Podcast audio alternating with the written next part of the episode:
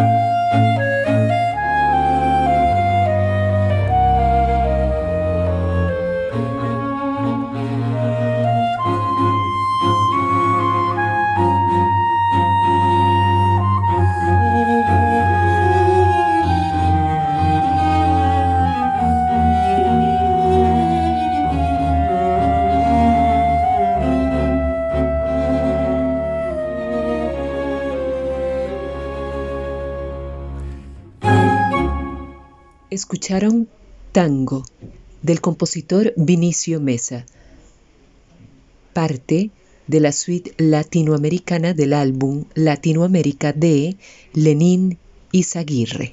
Amigos y amigas de Emergente, con ustedes Wendy Alvarado y quiero contarles un poco más de este invitado de lujo que tenemos en este episodio. Él es clarinetista y saxofonista costarricense, egresado de la Universidad de Costa Rica. Es fundador y productor del Festival Internacional de Clarinete de Costa Rica y del concurso internacional de clarinete José Manuel Ugalde Quirós. Como docente y solista se ha presentado en Argentina, Chile, Colombia, Corea del Sur, España, Francia, México, Panamá, Paraguay, Portugal, Uruguay y Venezuela.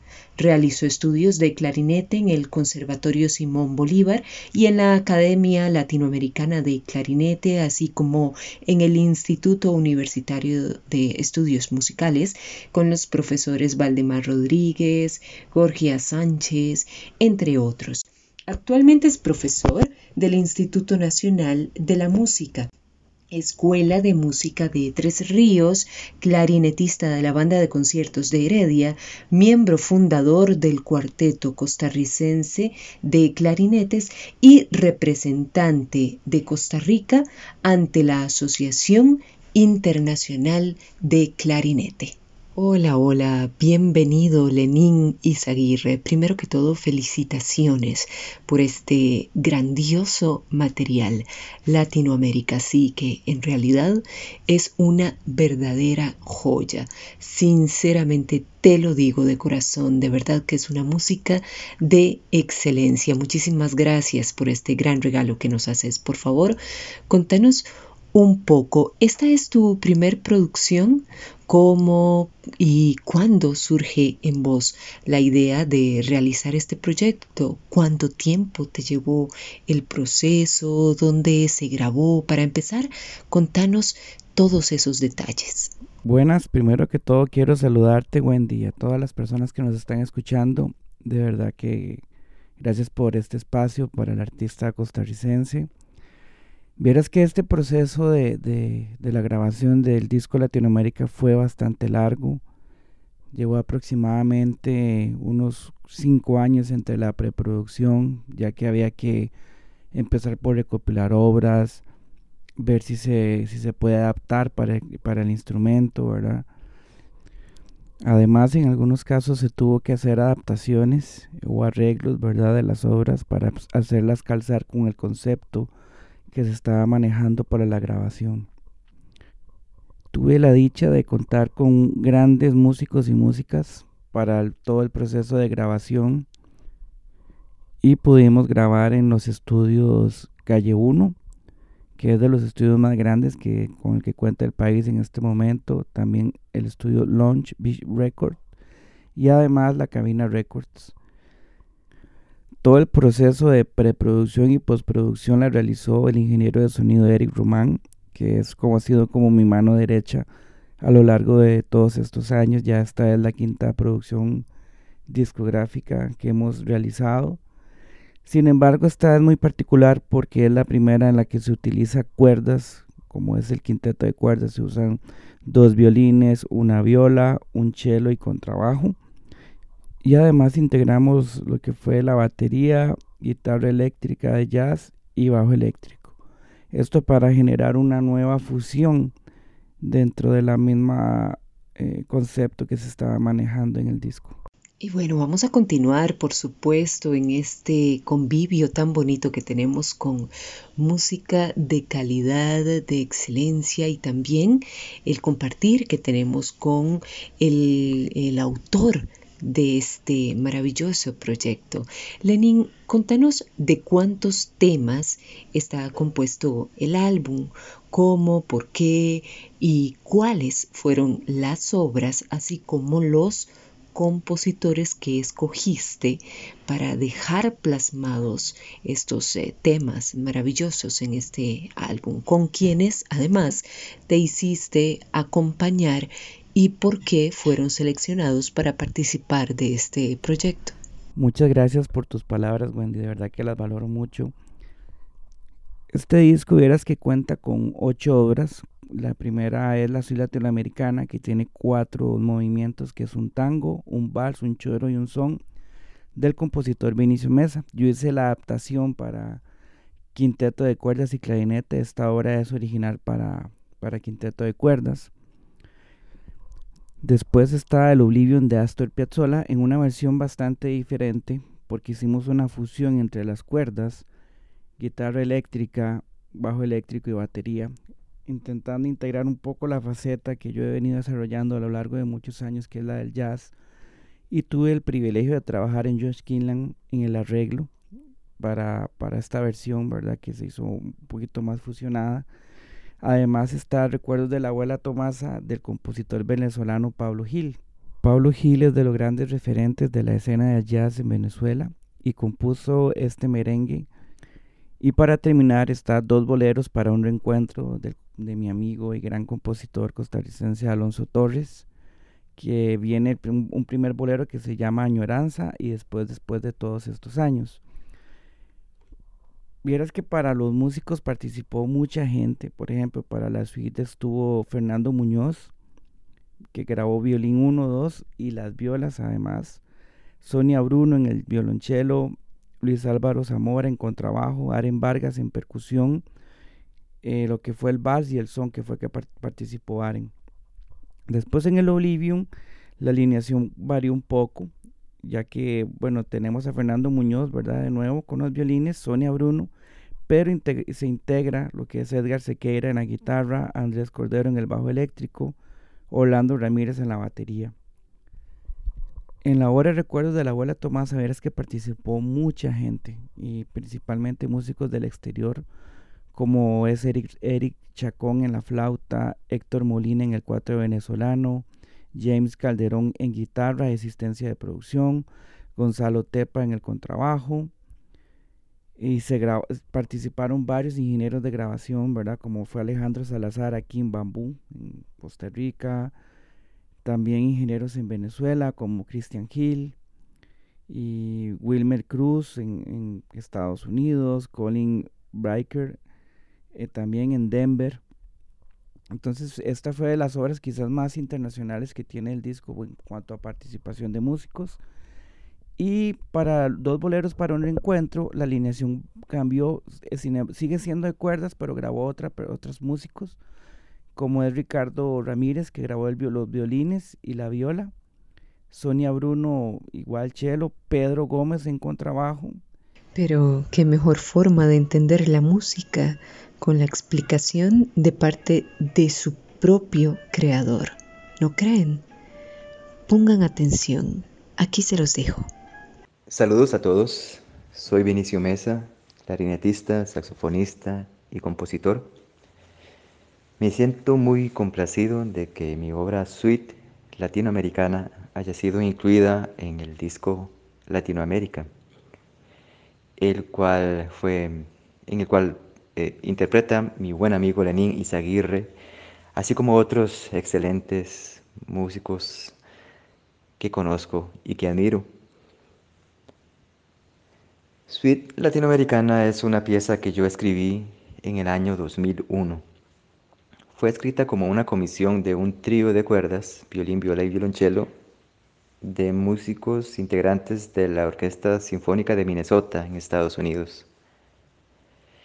Ellos me habían dicho que, querían una música, una pieza que, que contenga ese carácter de la música latinoamericana.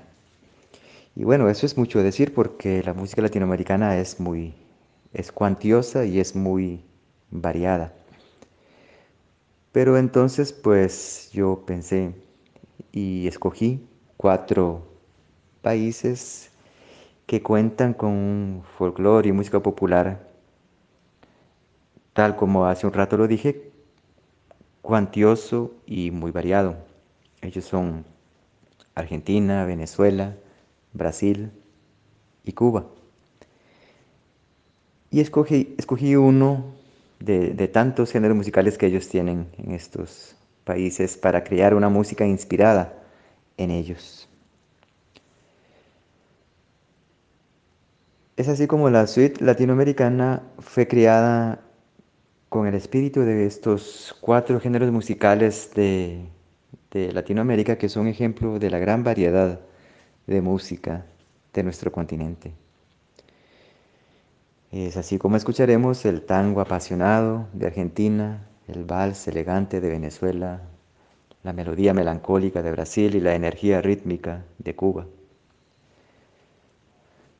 Lo emocional e impredecible del tango se muestra por súbitos cambios de tiempo y de carácter en el primero de los cuatro movimientos que contiene la suite.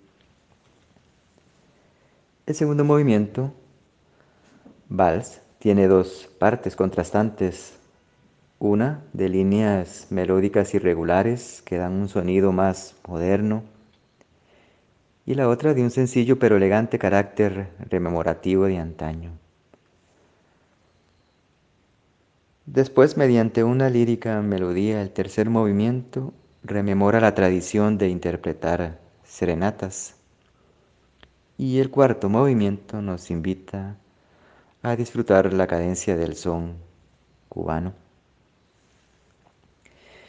Les invito muy cordialmente a disfrutar de este disco Latinoamérica que contiene música muy sentida, contiene excelentes compositores latinoamericanos como Astor Piazzolla, Pablo Gil y Alonso Torres. Y toda ella música, pienso yo, muy sentida y exquisitamente interpretada por quienes participaron en este disco.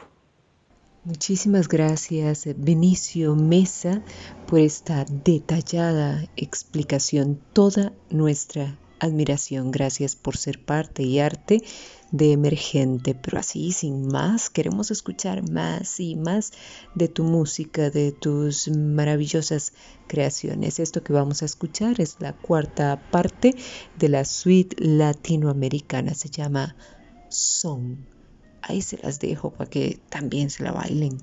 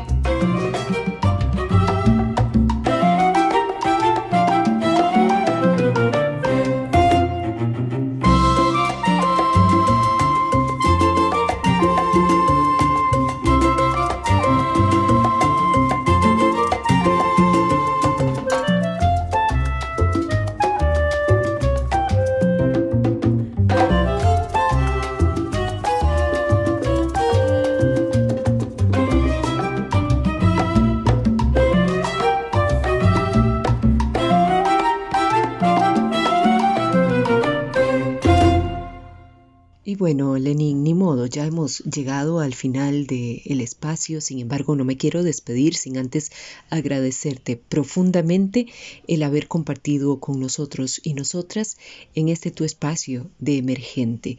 Antes de despedirnos, quisiera nos contaras por qué para vos em, consideras que pueda ser beneficioso para el músico clásico, orquestal, desarrollar otro tipo de habilidades para participar en diferentes proyectos que le permitan llegar, por ejemplo, a diferentes tipos de públicos. Además, por favor, danos los detalles de dónde podemos escuchar el álbum completo, si tenés eh, planeado presentarlo en vivo y a todo color, y acerca de tus proyectos actuales y venideros. Muchísimas gracias por estar acá.